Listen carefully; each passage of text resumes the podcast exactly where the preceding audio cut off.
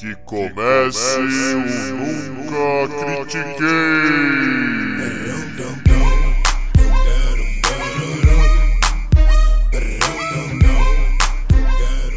Boa noite, bom dia, boa tarde. Bem-vindo a mais um episódio do podcast esportivo embasado, não jornalístico e zoeiro. Eu nunca critiquei. Eu sou o Maurício, the host with the most, o seu Alexandre Barros desse episódio. E comigo, o meu Eric Granado de hoje é o Arthur Bindi. Fala, Bindão. Que cedo, hein, cara? Fala, Maurício. Cedão, estamos gravando bem cedinho. Só para vocês terem uma noção, eu tô vendo aqui uma semifinal jogo 4 da WNBA, entendeu? Vendo um Washington Mystics e Las Vegas Aces, excelente jogo, entendeu? Tá cedinho, então tá um horáriozinho bom pra gente falar do que, Maurício? Do que, que a gente vai falar hoje? Cara, nós vamos começar. A, com certeza eu conheço alguns dos nossos uh, ouvintes. E eles reconheceram os nomes que eu falei, então nós vamos falar de moto velocidade. Chama aí!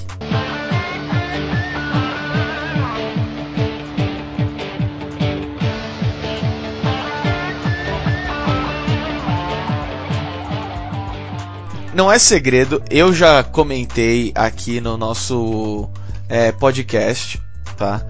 O, o, o, que, o que aconteceu com a MotoGP, eu trouxe, por exemplo, no meio da, uh, da temporada, falei para você, olha, o Jorge Lorenzo tá numa Honda, companheiro de equipe dele, tá em primeiro, tá ganhando, tá bem pra caralho, e ele tá ficando em décimo segundo, décimo primeiro, não sei, eu comentei contigo.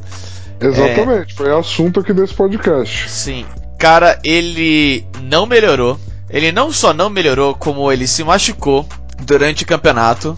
Só dá pra dar um contexto pro pessoal. Ano passado eu falei, cara, Jorge Lorenzo e Mark Marques na Honda vai ser cena contra Prost, vai ser muito louco, porque um é puro talento, o outro tem todo esse esquema e o Mark Marques está com 300 pontos 8 vitórias e 13 pódios. Primeiro no campeonato. Ele o... pode ser campeão com 4 vitórias, com 4 corridas de antecedência, né? Sim. O Jorge Lorenzo está com 23 pontos. É isso. Cara, que absurdo é esse, cara? Tipo, eu não, eu não consigo, de verdade, eu não consigo ver o que tá acontecendo. Porque é completamente nem de perto o que a gente estava esperando antes do campeonato. Tem um rumor. Eu, eu, vou, eu vou falar para você chamar esse rumor para mim, cara. Bom, beleza. O rumor é bem simples. Valentino Rossi e Jorge Lorenzo estariam pensando em aposentadoria. É, fica. fica é, fala, fala você do Rossi. Fala você do Rossi. Vamos lá, vamos lá. Primeira coisa, Valentino Rossi quem acompanhava o automobilismo na era do Schumacher conhece esse nome. Porque o Valentino Rossi é um piloto, ele não foi, ele é um piloto transcendental.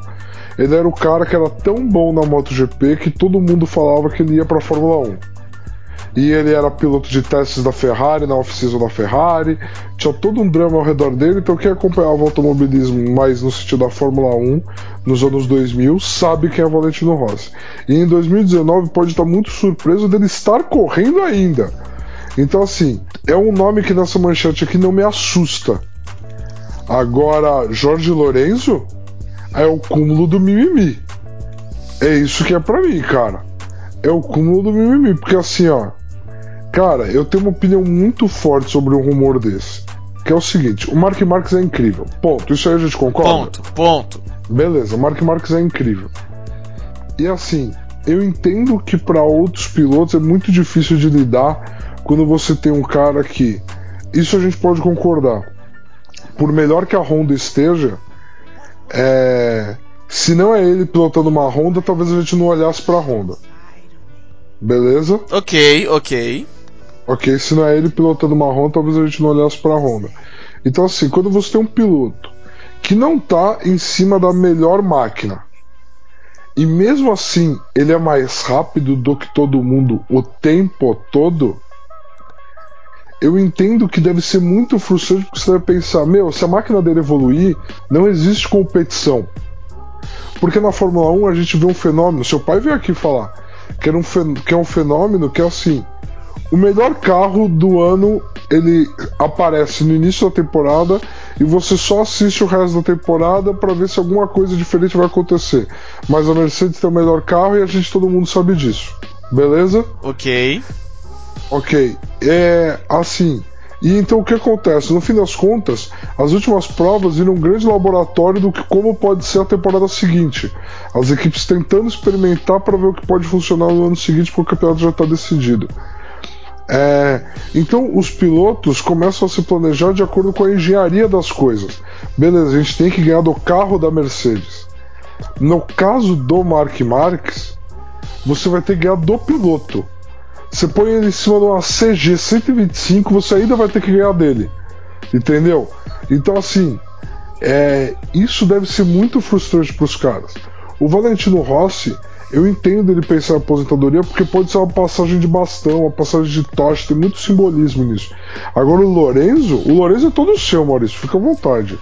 Ó, ó, como, como isso que você falou, Valentino Rossi, 40 anos. Mano, ele meio que já passou da hora de aposentar. É que o cara é, é bom até hoje. Ele não é incrível é mais. Ele mas... é top 12 do mundo, com tranquilidade. É, não, com, com tranquilidade. Pô, ele teve dois pódios esse ano, entendeu? Tipo. É, e a Yamaha não é também aquela moto bonitona, entendeu? Tipo, também é uma moto limitada. Então, você vê o Rossi, ele tá super bem ainda. Agora, o Jorge Lorenzo, meu amigo Cara, não, não tem é, é, como colocar, tipo, melhor uma palavra do que decepção. Mas assim, Isso. decepção.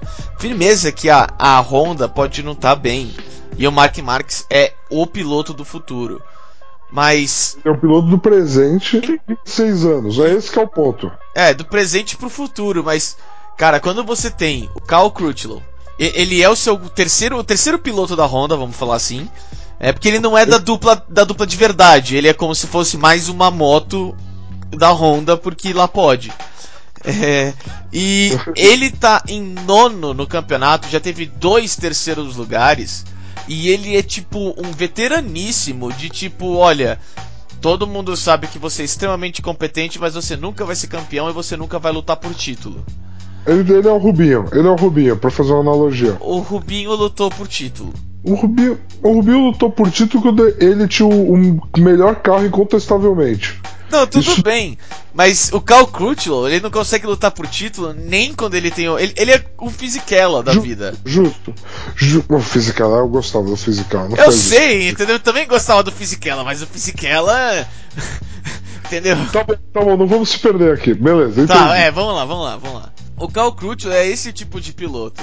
Então, quando ele tá em nono e você, que é o cara, a estrela, foi campeão nos anos. Tipo, não nos anos anteriores, porque foi o Marques. Antes, mas antes do Marques, você era o cara a ser batido. E você tá em 19. Meu amigo, tem alguma coisa muito, mas assim, muito errada.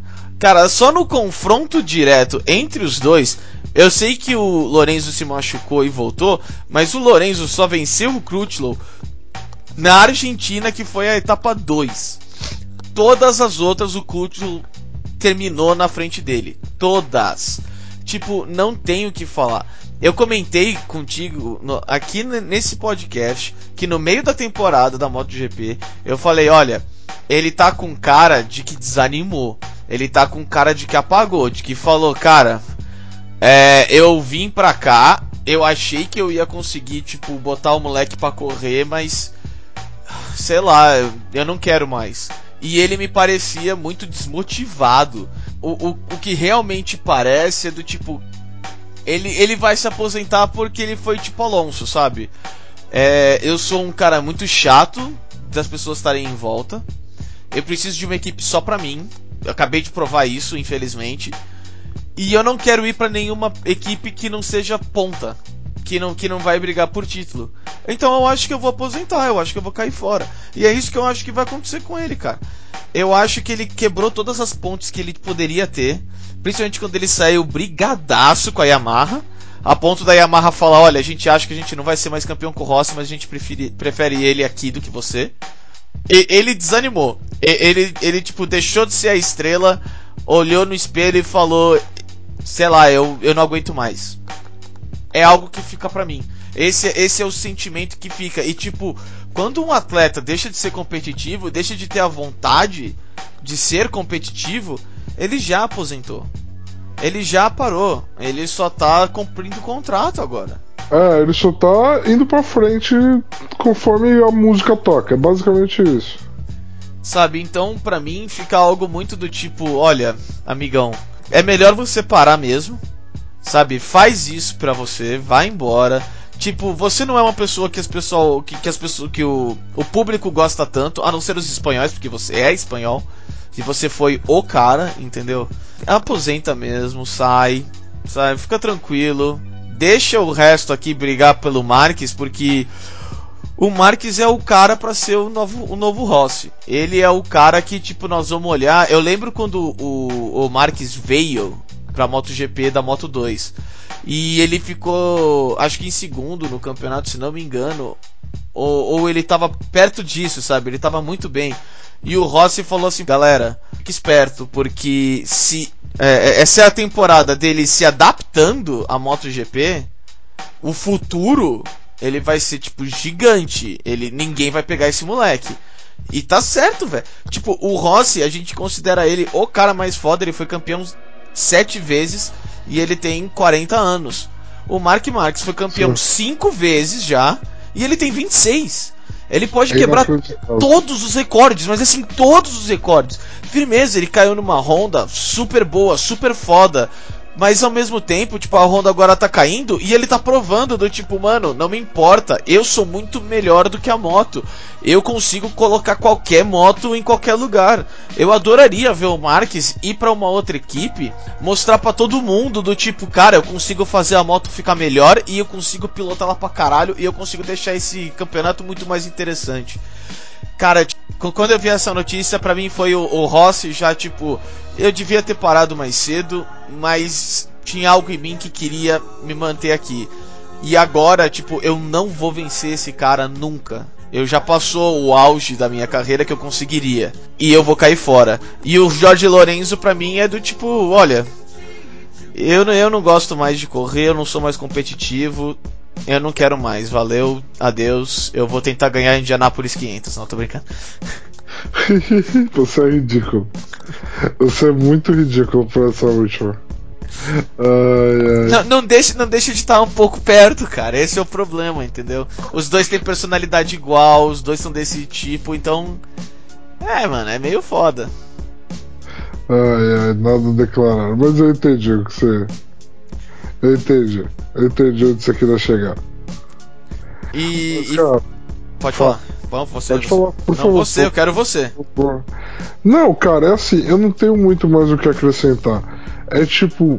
É, só que é muito foda você ver símbolos de um esporte. É. Cara, simplesmente falar. Acho que não dá, chega pra mim. Tipo.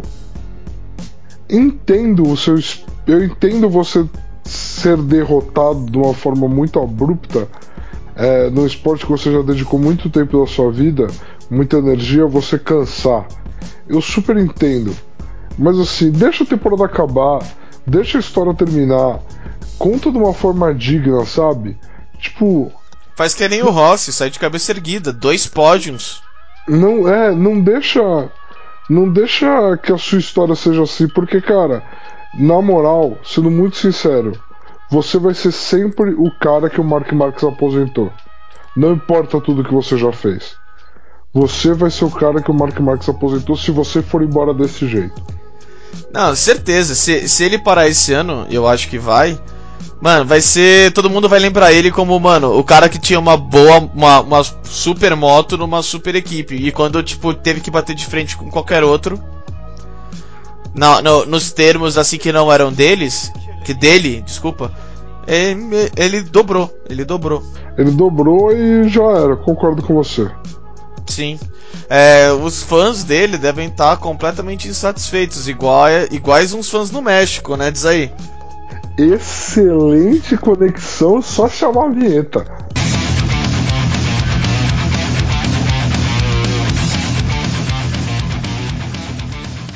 Cara, assim, com essa excelente conexão, me vejo obrigado a falar do UFC México que rolou esse fim de semana.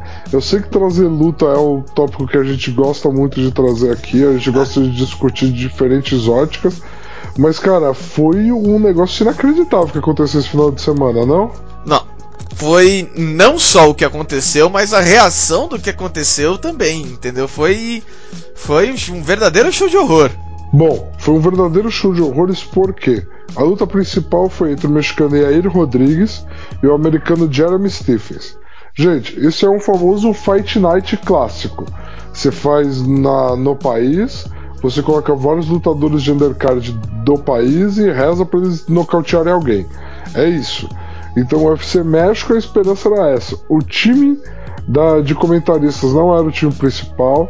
A gente estava com Michael Bisping nos comentários e a gente estava na narração quem? Quem? O mito Brandon, Fitz, Brandon Fitzgerald. Por que, que ele é um mito? Galera, a luta principal ela foi interrompida com 15 segundos por causa de um golpe acidental no olho do. Só para não, não dar informação errada aqui para vocês. Ah, no olho do. Direito. E aí, do Jeremy Stephens, desculpa. O olho direito de Jeremy Stephens foi atingido acidentalmente e a luta e ele não tinha condições de retomar o combate, então a luta foi declarada no contest. Cara, eu já fui em alguns UFCs ao vivo. Eu já fui em UFC Fight Night. A luta principal parece que demora uma vida para chegar. É impressionante. E aí ela chega. E aí isso acontece, eu consigo imaginar os fãs. Eu consigo imaginar a irritação que eles estavam sentindo. O que eu não consegui imaginar era o que eles iriam fazer.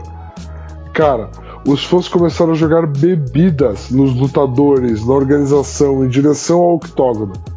Foi algo inacreditável. Foi uma manifestação de inconformismo do tamanho do mundo. E Brandon Fitzgerald proporcionou uma cena maravilhosa, onde ele não podia parar de descrever o que estava acontecendo, de fazer os comentários, de explicar para os fãs e caso que estava rolando.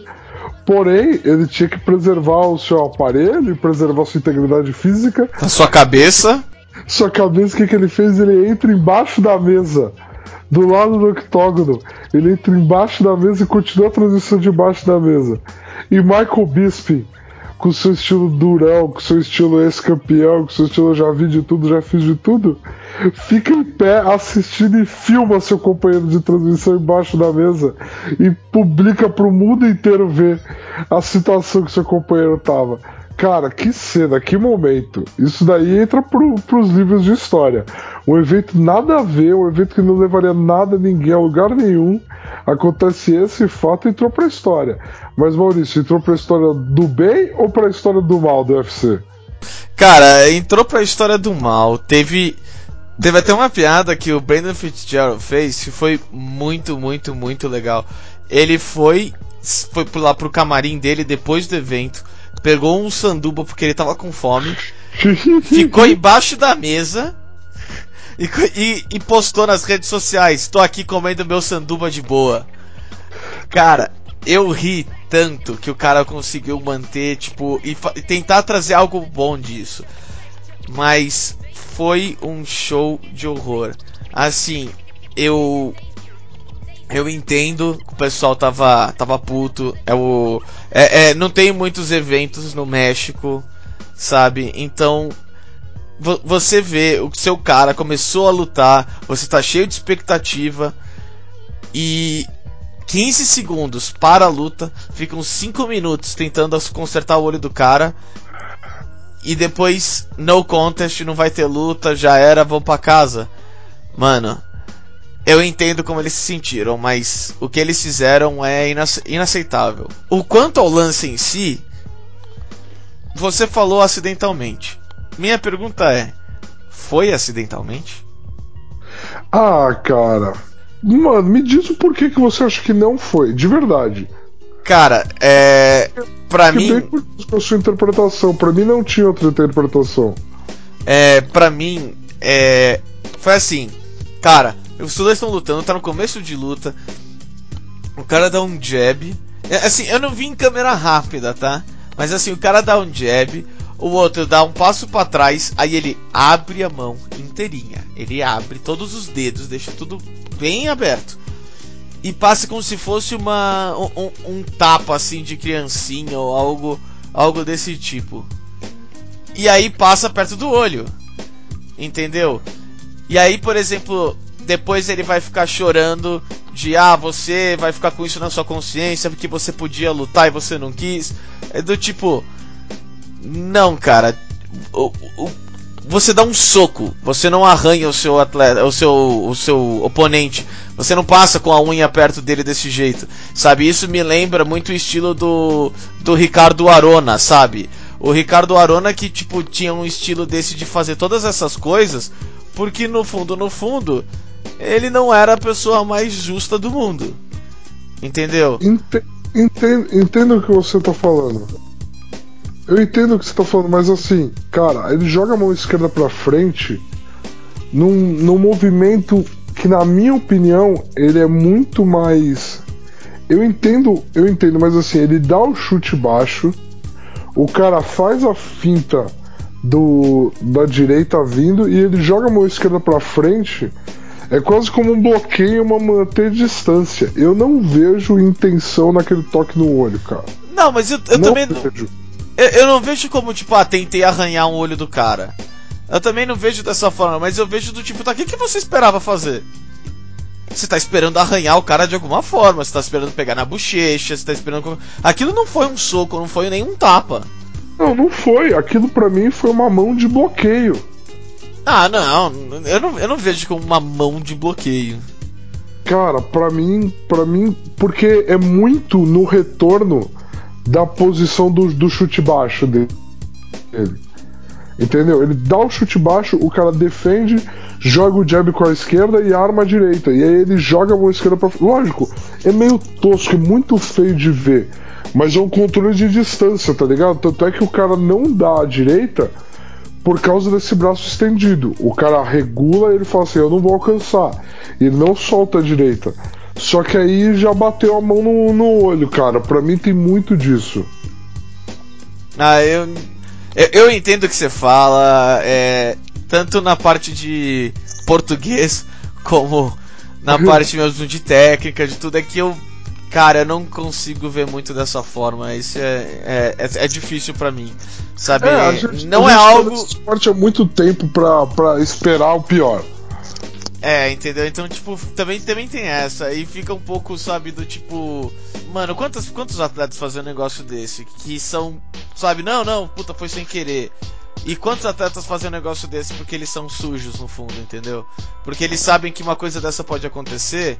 Sabe, ah, Sonny Liston. Ah, caiu sem querer, entendeu? Mas o cara tá cego. E aí vai lutar.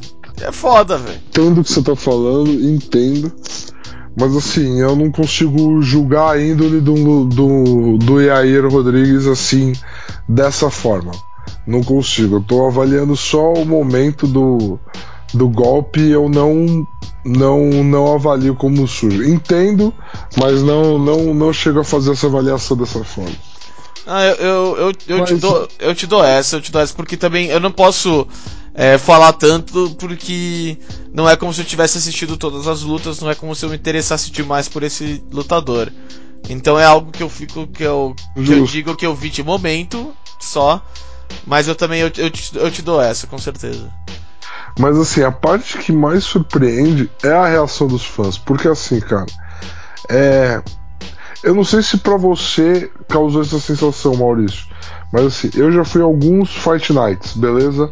Beleza. E assim, os públicos que o público que fica lá em cima na arena, que compra os ingressos mais baratos, esses caras eles entram na primeira luta do under undercard e eles só saem depois da luta principal, porque eles são um apreciador do esporte.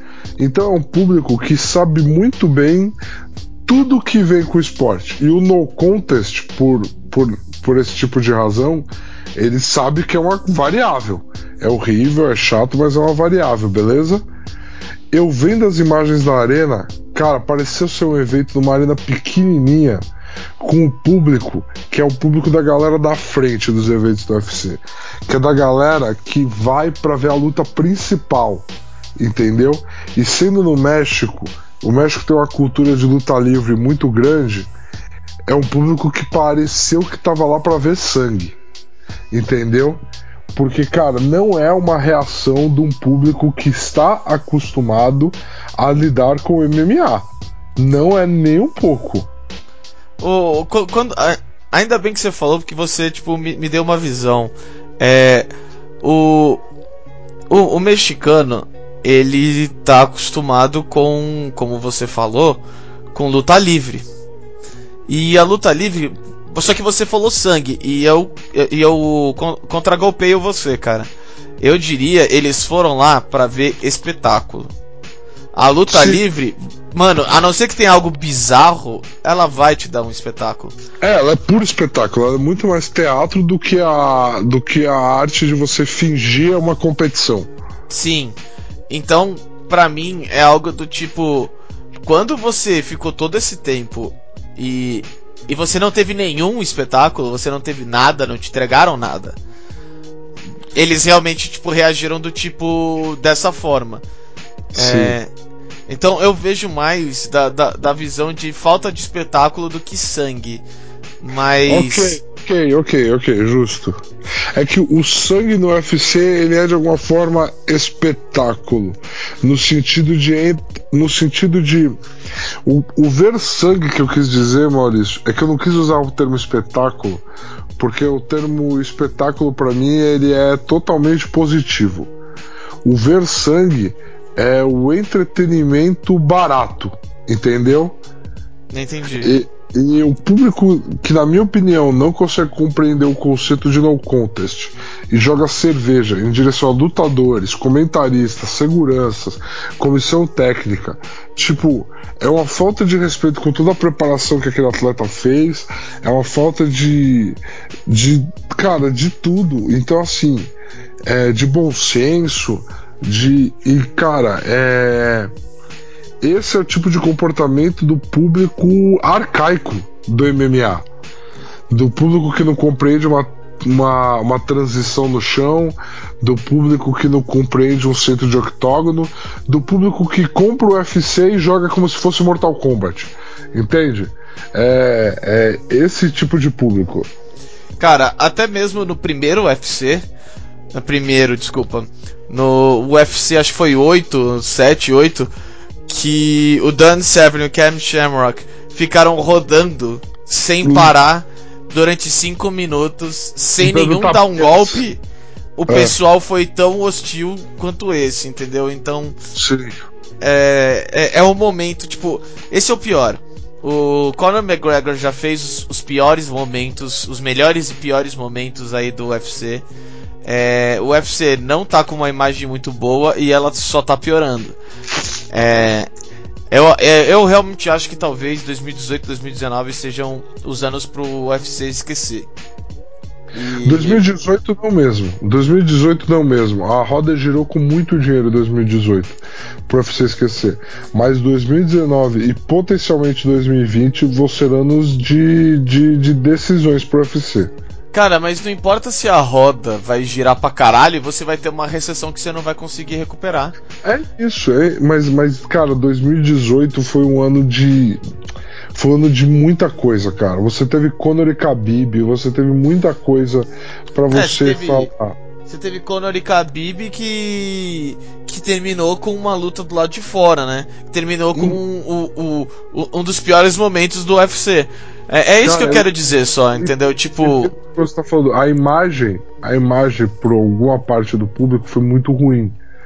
Mas, assim, é, eu não tenho como ver o ano de 2018 pro UFC ruim.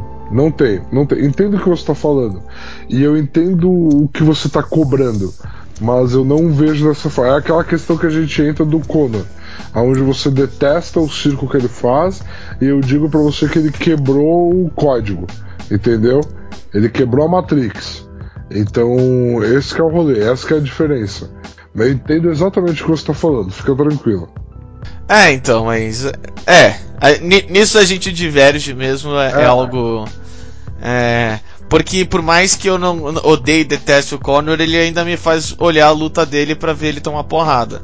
É que agora Isso. deixou de ser divertido porque ele Só já um nem pouco. treina direito, É. então. Mas assim, Conor, não Conor, é, é um retrato do UFC, de um UFC arcaico que a gente não quer mais ver. É aquilo que você cobra muito e eu me vejo obrigado a concordar quando uma cena dessa acontece e a gente tenta normatizar ela. Não podemos, como fãs de MMA, sendo a maior empresa de MMA no mundo, o UFC, a gente não pode normatizar o que aconteceu no México. A gente não, não deveria fazer assim. Mas eu tô cansado de falar disso também. Eu quero falar de coisa boa. Eu quero falar de notícia legal. Eu quero falar de notícia esperançosa. Ah, é? Tem, Nossa. tem esporte crescendo? Tem esporte crescendo, Maurício. Tem esporte crescendo. Toca a vinheta. bounce, bounce. Now who got game when it comes to this basketball? Facing other opponents that's over six feet tall. Can you shoot a three pointer? Can you do the Bom, Maurício, como você disse, tem esporte crescendo, tem esporte desenvolvendo. Como vocês ouviram aí na nossa vinheta, a gente vai falar de basquete. A NBB anunciou essa semana, teve a notícia de que 100% dos jogos do NBB terão transmissão. Ok? Não significa que terão transmissão TV aberta, não vai existir um Game Pass que nem existe na NBA. Só que é o seguinte: entre as transmissões de terça-feira da ESPN, as transmissões de sábado da Band, as transmissões no Facebook e no Twitter de quarta e sexta, a gente vai ter também as transmissões no Dazon que é uma plataforma online de transmissão de eventos esportivos ao vivo que está crescendo muito. Eu já era assinante e agora minha assinatura vai valer ainda mais, porque todos os jogos do NBB serão transmitidos de alguma forma, com uma grande maioria sendo transmitido pelo Dazon. O grande volume vai ficar no Dazon e cara, eu tô muito feliz com isso. Muito feliz com isso é você poder consumir basquete nacional de múltiplas plataformas, múltiplas equipes, múltiplos estados, você poder acompanhar o seu time da sua cidade, não quando o jogo dele passa na Band no único jogo da semana. Não, não, não. É quando ele jogar, você vai assistir, pronto, acabou. Isso é maravilhoso, Maurício. Então, é, eu quero começar o meu ponto mandando o antigo presidente da CBB, Carlos Nunes, tomar no cu, filha de uma puta, porque é, eu sei que você, por exemplo, todo mundo vai falar, mano, mas CBB, mas o NBB ele, ele, ele, ele não faz parte, ele- cara, não importa. A CBB é a face do Brasil no basquete pro resto do mundo. Não Sim. importa se a liga, o pessoal lá não pergunta se a, a- o NBB faz parte, se é, qualquer coisa faz parte da CBB ou não. Eles veem a CBB. Ela é, é, é o, o, o a visão. E tipo, ele- por exemplo, ele- o antigo presidente colocou o basquete num ponto tão baixo, tão baixo que, olha, eu não conheço porque eu não pesquisei. Eu vou ser bem sincero. Mas dos esportes grandes que eu conheça, o basquete é o único que a liga principal não faz parte da confederação. Por- ou, ou tem uma separação. A, a própria, a própria NBA não é assim, né? Mas é porque a NBA tem o conceito de empresa onde cada franquia é um sócio, né? Da NBA. Uhum. Então ela não faz parte da federação, né? Mas a, a própria estrutura dos esportes olímpicos americanos é diferente da brasileira. Então eu entendo o que você está falando, mas. Não, mas pensa, É, por exemplo, o, brasile... o Brasileirão. Pensa o Brasileirão com a CBF. Ah, sim, sim, Sabe, sim. pensa o brasileiro de esgrima com a Confederação de Esgrima. Sabe, pensa qualquer coisa desse tipo. É isso que eu tô querendo dizer. Aonde que a gente vê algo desse Maior tipo aqui no Brasil. Ser da federação, sim. Sabe? O maior torneio do esporte não é da federação. Entendo Ex- o que você tá falando. Exato, tipo, tiveram que pessoas que são apaixonadas pelo esporte tentar cortar o câncer de falar, tá, agora a gente vai fazer algo só nosso. E foda-se, se a gente tiver- que fazer tudo sem você, nós vamos.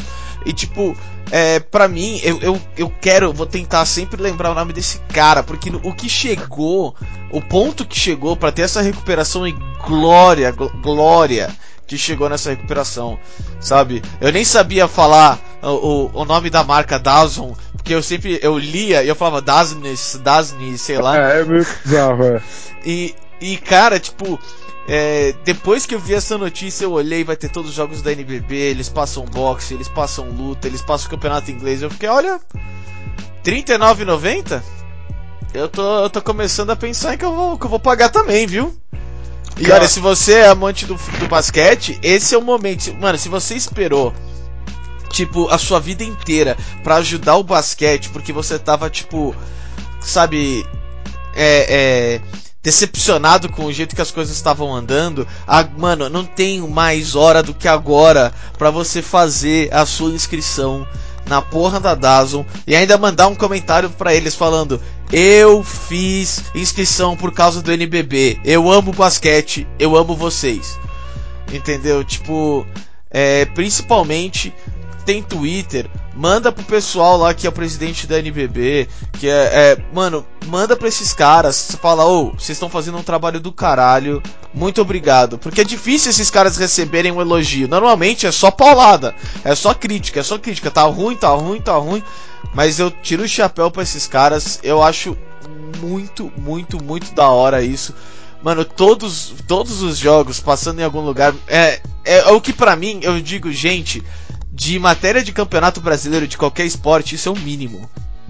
Sabe? Isso deveria ser o mínimo. Ainda mais com o streaming, que você pode, sabe, você não precisa de TV, você não precisa de um horário pra passar. A pessoa pode, tipo, tá, eu vou passar ao vivo aqui, mas eu tô passando esses seis esportes ao vivo ao mesmo tempo, não dou a mínima e quem quiser assistir depois pode assistir. Cara, não tem por que os outros campeonatos não terem 100%.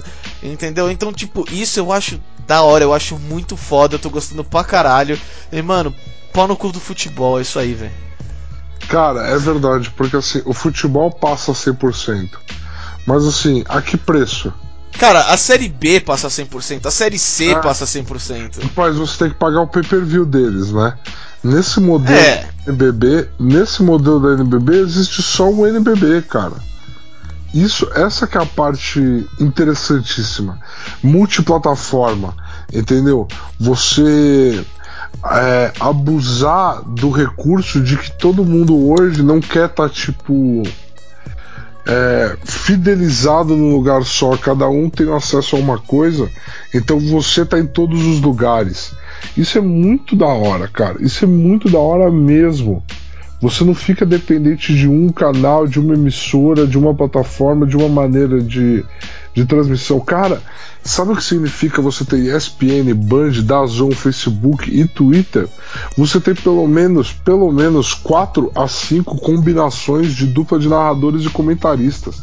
Você amplia o mercado, você amplia o número de vozes que vão ser ouvidas e vão emitir opinião relevante dentro do esporte. Entendeu? É muito incrível esse trabalho. E, e- e, por exemplo, o que é legal da Dazn, que assim, algo que eu odeio na pay-per-view do futebol. Ah, eu sou Santista, então você vai comprar os jogos do Santos. Ah, mas mano, se eu quiser assistir Flamengo e Palmeiras, não, aí você tem que comprar um dos dois. Porra, velho, não fode, né, mano? Pô, Exatamente. E, e o esquema da Dazon, mano, você, cara, eu sou torcedor do Paulistano, vamos lá, Paulistano, não sei o que. Mano, vai jogar Franca e Flamengo, velho. Nossa, eu não vou Total. perder. E você É vai assistir, velho. Ninguém tá te pedindo de assistir. Entendeu? Então, pra mim, isso que é muito. É, que, é, que é da hora, esse estilo do tipo. Ainda mais que eu falo, mano, é streaming. Você pode, tipo, tá, eu não vou assistir no horário, eu quero ir no cinema com a minha namorada. Tá bom, pode ir, velho. Você pode, me, ass- você pode assistir o jogo quando você quiser, ele tá gravado aqui pra você, velho. É só você Você clicar pode- e você vai assistir, amigão. Isso é maravilhoso. Isso é excelente. E, cara, é, é muito único, muito único na história do basquete nacional. Eu tô muito feliz. Olha, eu também tô. Eu, extremamente feliz. Eu acho, tipo, o, o, o, o futuro pro basquete é brilhante. É brilhante.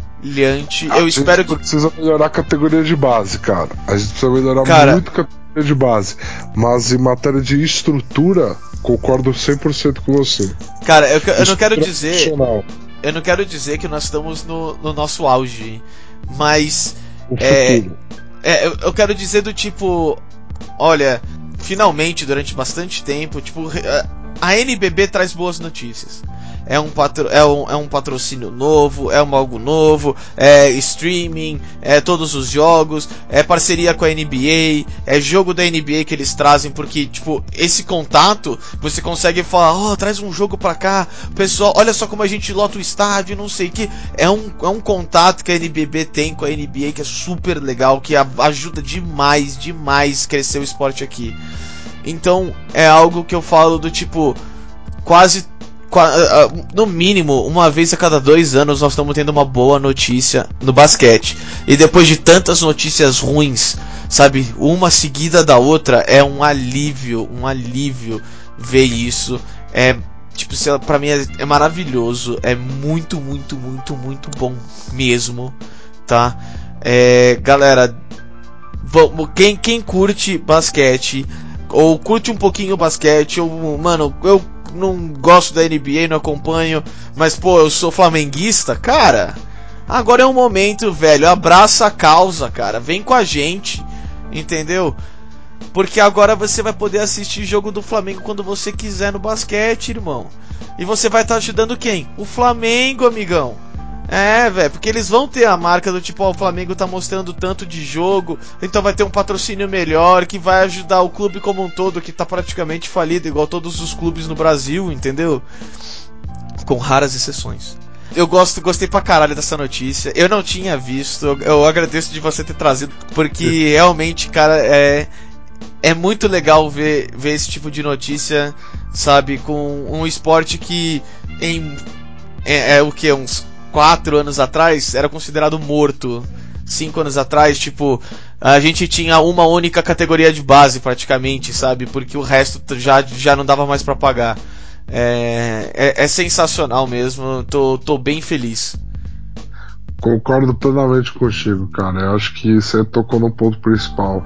Há meia década atrás, um pouco mais, é, a esperança era zero, a previsão era zero, e agora a gente tem 100% dos jogos da nossa liga que expandiu o número de times ser transmitidos para todo mundo, é, me deixa muito feliz. Então, galera, é, hoje foi um, um mais curtinho, mais tranquilinho, até porque ele é um especial. É, a gente encontrou três assuntos que eu falei pro, pro Binge até na, na- durante a semana. Eu falei, cara, a gente não pode deixar passar. É, são assuntos que, mano, a gente tem que falar agora, a gente tem que trazer, a gente faz um especial aí pra galera. Então, eu quero agradecer a todos aí, é uma surpresa aí da semana. Mas é, eu, eu realmente achei que não dava pra deixar passar aí esses assuntos. E Binge, cara, muito obrigado, até por trazer principalmente o que, na minha opinião, foi o assunto mais legal e o melhor assunto desse episódio, que foi o do NBB. Cara, brigadão, foi um momento bem da hora de falar aqui. Que é isso, cara. Eu que fico feliz por estar sempre sua parceria, estar sempre engajado, trazendo os assuntos aí. Eu não acompanho tanto MotoGP, entendeu? Eu não consigo estar sempre antenado do que acontece no UFC, a gente tenta, entendeu? Mas assim, você tá antenado e um vai ajudando o outro e a gente vai, vai povoando e vai populando esse mundo do podcast aqui.